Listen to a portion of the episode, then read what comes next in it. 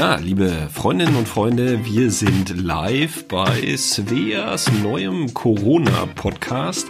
In diesem Podcast wird euch Svea, naja, einige Bücher vorstellen, Märchen vorlesen, Geschichten erzählen und insgesamt einfach mal erzählen, wie es ihr so in der Corona-Zeit ergangen ist.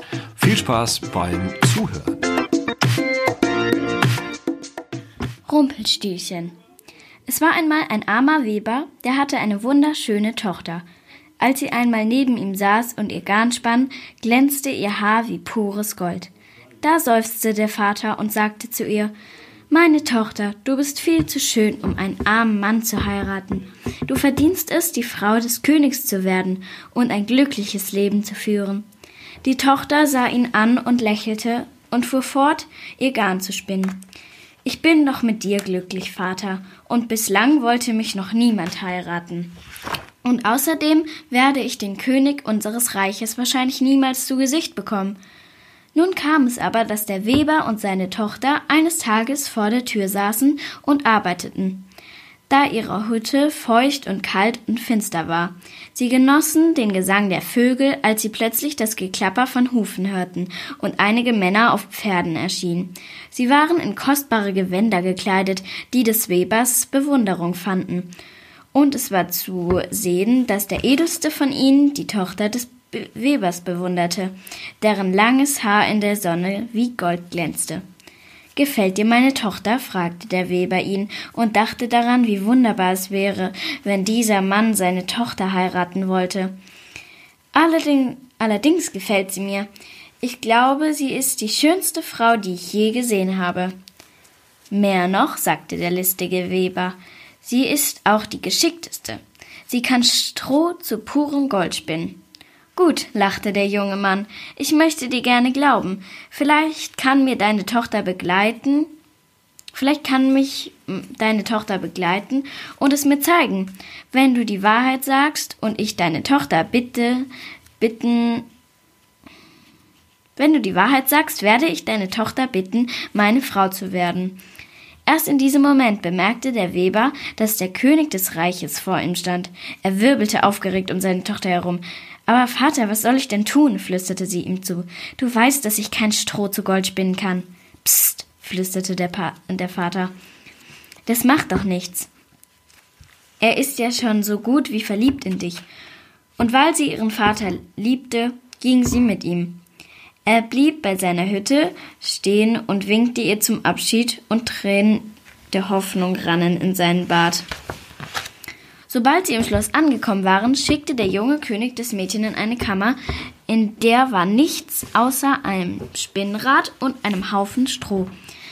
Nun zeig mir, was du kannst, denn ich möchte dich gern heiraten, sagte der König. Doch niemals dürfte ich mich mit der Tochter eines armen Webers verbinden, es sei denn, sie verfügt über besondere Gaben. Und er schloss die Tür hinter ihr zu. Schwermütig starrte das Mädchen auf das Stroh. Morgen wird der König mich auf ein Pferd setzen und wieder nach Hause schicken, sagte sie. Eine ganze Weile später starrte sie immer noch auf das Stroh und sie seufzte. Er wird mir kein Pferd geben, er wird mich den ganzen Weg barfuß und schamerfüllt zu Fuß gehen lassen. Und noch eine Weile später immer noch das Stroh anstarrend, sagte sie, er wird mich überhaupt nicht nach Hause lassen, in einen Kerker wird er mich werfen, und meinen Vater werde ich niemals wiedersehen. Hör doch mit dem Weinen auf. Sie hörte eine merkwürdige, krächzende Stimme und drehte sich nach ihr um. Da sah sie ein buckliges Männlein mit einer Haut, schrumpelig wie ein vertrockneter Apfel. Was gibst du mir, wenn ich dieses Stroh für dich zu Gold spinne? Kannst du das denn? Ich könnte es, schnalzte das Männlein und hielt ihr seine Hand unter die Nase. Das Mädchen nahm seine Halskette ab und gab sie ihm. Da sagte das Männlein, sie solle ihre Augen schließen, und während das Spinnrad summte, fiel sie in Schlaf. Als sie wieder aufwachte, war das Männlein fort, und in der Ecke, in der das Stroh gelegen hatte, lag nun ein ganzer Berg von Gold. Das ist ja wunderbar, sagte der König, als er das sah. Aber kannst du das auch ein zweites Mal? Er ließ mehr Stroh bringen und ließ das Mädchen allein in der Kammer. Sie war so verzweifelt wie noch nie in ihrem Leben und dachte an ihren Vater, der allein zu Hause saß und auf Nachricht von ihr wartete. Wie soll ich jemals dieses Stroh zu Gold spinnen können, sagte sie. Mein armer Vater werde ich nie je wiedersehen. Hör doch auf, hörte sie jemanden sagen, und da stand auch schon wieder das Männlein neben ihr, hielt ihr seine Hand unter die Nase und sagte, was ich einmal konnte, kann ich auch ein zweites Mal. Dann nahm das Mädchen seinen Ring vom Finger und gab ihn dem Männlein, und zu dem Summen des Spinnrads lief sie ein. Als sie erwachte, war das Männlein fort und mit ihm das Stroh, und in der Ecke, in der es gelegen hatte, lag ein ganzer Berg voll Gold. Als der König dies sah, war er noch glücklicher als beim ersten Mal. Dein Vater hatte recht, du bist so geschickt, wie du schön bist. Doch bevor ich dich bitte, meine Frau zu werden, muss ich sicher sein, dass du es auch ein drittes Mal kannst. Er ließ noch mehr Stroh bringen und ließ sie wieder in ihrer Kammer allein. Diesmal war das Mädchen in größter Verzweiflung. Der Abend kam, doch von dem Männlein war nichts zu sehen. Der Mond ging auf und immer noch gab es kein Zeichen von ihm. Mein armer Vater, seufzte sie. Hör doch auf. Da war das Männlein, stand neben ihr und hielt ihr die Hand unter die Nase. Was ich einmal und zweimal konnte, kann ich auch ein drittes Mal. Aber ich habe nichts mehr, was ich dir geben könnte, sagte das Mädchen. Du hast schon meine Halskette und meinen Ring. Mehr habe ich nicht. Ich spinne dein Stroh zu Gold, sagte das Männlein, und du wirst den König heiraten. Und wenn dein erstes Kind geboren wird, gibst du es mir. Das ist mein Angebot. Bist du einverstanden? Draußen krähte der Hahn. Der Tag brach an. Es sei so, sagte das Mädchen und schloss seine Augen. Und es kam so, wie das Männlein mit der schrumpeligen Haut gesagt hatte. Der König war so begeistert, als er das Gold sah, dass er das Mädchen bat, seine Frau zu werden, und sie willigte ein. Es gab eine wunderbare Hochzeit, und der Weber durfte beim Schloss wohnen und machte kostbare Kleider für seinen Schwiegersohn, den König. Und ein Jahr später wurde der König ein Sohn geboren. Am Abend nach der Taufe saß sie in ihrem Zimmer und sang ihrem Kind ein Schlaflied. Hör auf damit, sagte eine Stimme, und neben ihr stand das Männlein und hielt ihr seine Hand unter die Nase. Ich komme, um mein Kind zu holen, sagte es. Bitte, bitte, nimm es mir nicht weg, bettelte sie. Ich gebe dir drei Tage Zeit, sagte das Männlein. Wenn du bis zum Abend des dritten Tages meinen Namen nicht erraten hast, gehört das Kind mir. Und im nächsten Moment war es verschwunden. Die ganze Nacht lang und während des ganzen nächsten Tages dachte die Königin nach. Sie fragte jeden, den sie traf, nach seinem Namen. Sie sandte die Boten des Königs aus, doch ohne Ergebnis. Am Abend erschien das Männlein wieder.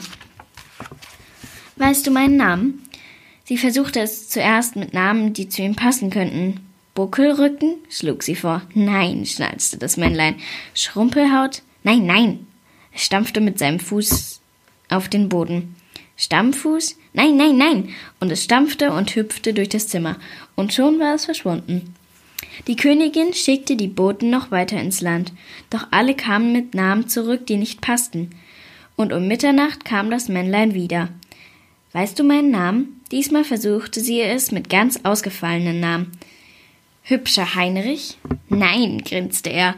Gustav Goldherz? Nein, nein, kicherte es in sich hinein. Michael der Mächtige? Nein, nein, nein. Und es lachte und tanzte durch das Zimmer. Nur noch eine Nacht krächzte es und im nächsten Moment war es verschwunden.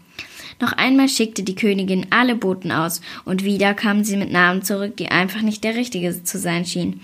Der Abend nahte und der letzte Bote, der königliche Stallbursche, kehrte zum Schloss zurück. Er sprang so schnell er konnte die Treppen zu ihrem Schlafzimmer hinauf und pochte an die Tür. Ich habe eine Geschichte für euch, keuchte er. Es ist jetzt nicht die richtige Zeit für Geschichten, sagte die Königin. Schau doch, es ist beinahe Mitternacht. Hör mir zu, sagte der Bursche.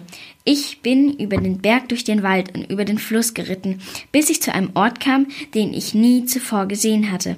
Ich ließ mein Pferd eine Pause machen, und dort, wo sich Fuchs und Hase gute Nacht sagen, fand ich eine kleine Hütte, vor der ein Feuer brannte. Und um das Feuer tanzte mich mit krächzendem Singsang ein kleines Männlein herum. Und in wenigen Augenblicken wird es hier sein, sagte das Mädchen. Stör mich nicht länger, ich muss nachdenken. Die Uhr wird gleich Mitternacht schlagen. Wartet, sagte der Bursche, hört euch das Lied an, das das Männlein sang. Heute back ich, morgen brau ich und übermorgen hol ich mir der Königin ihr Kind. Ach, wie gut, dass niemand weiß, dass ich Rumpelstilzchen heiß. In diesem Moment schlug die Uhr zwölf. Und der Bursche lief schnell in den Stall. Die Königin nahm ihr Kind in den Arm und im nächsten Moment stand auch schon das Männlein neben ihr und hielt ihr die Hand unter die Nase. Weißt du meinen Namen? Heißt du vielleicht Hinz? fragte die Königin. Aber nein, sagte das Männlein. Dann heißt du vielleicht Kunz. Aber nein, so ein Unsinn. Nicht wahr, jetzt gibst du auf und das Kind gehört mir. Aber anstatt ihm das Kind zu geben, begann die Königin zu singen. Ich sing und schwing im Tanz das Bein, niemals wird dies Kind hier dein. Wie gut war es, die Boten zu senden, der Letzte konnte das Blatt noch wenden. Ach, wie gut, dass ich jetzt weiß, dass du Rumpelstilzchen heißt. Das hat dir der Teufel gesagt. Das hat dir der Teufel gesagt, schrie das Männlein und stieß mit dem rechten Fuß vor Zorn so tief in die Erde, dass es bis an den Leib hineinfuhr. Dann packte es in seiner Wut den linken Fuß mit beiden Händen und riss sich mitten in zwei. Da lachte die Königin und drückte ihren Sohn fest an ihr Herz, und alle lebten glücklich bis an ihre Tage.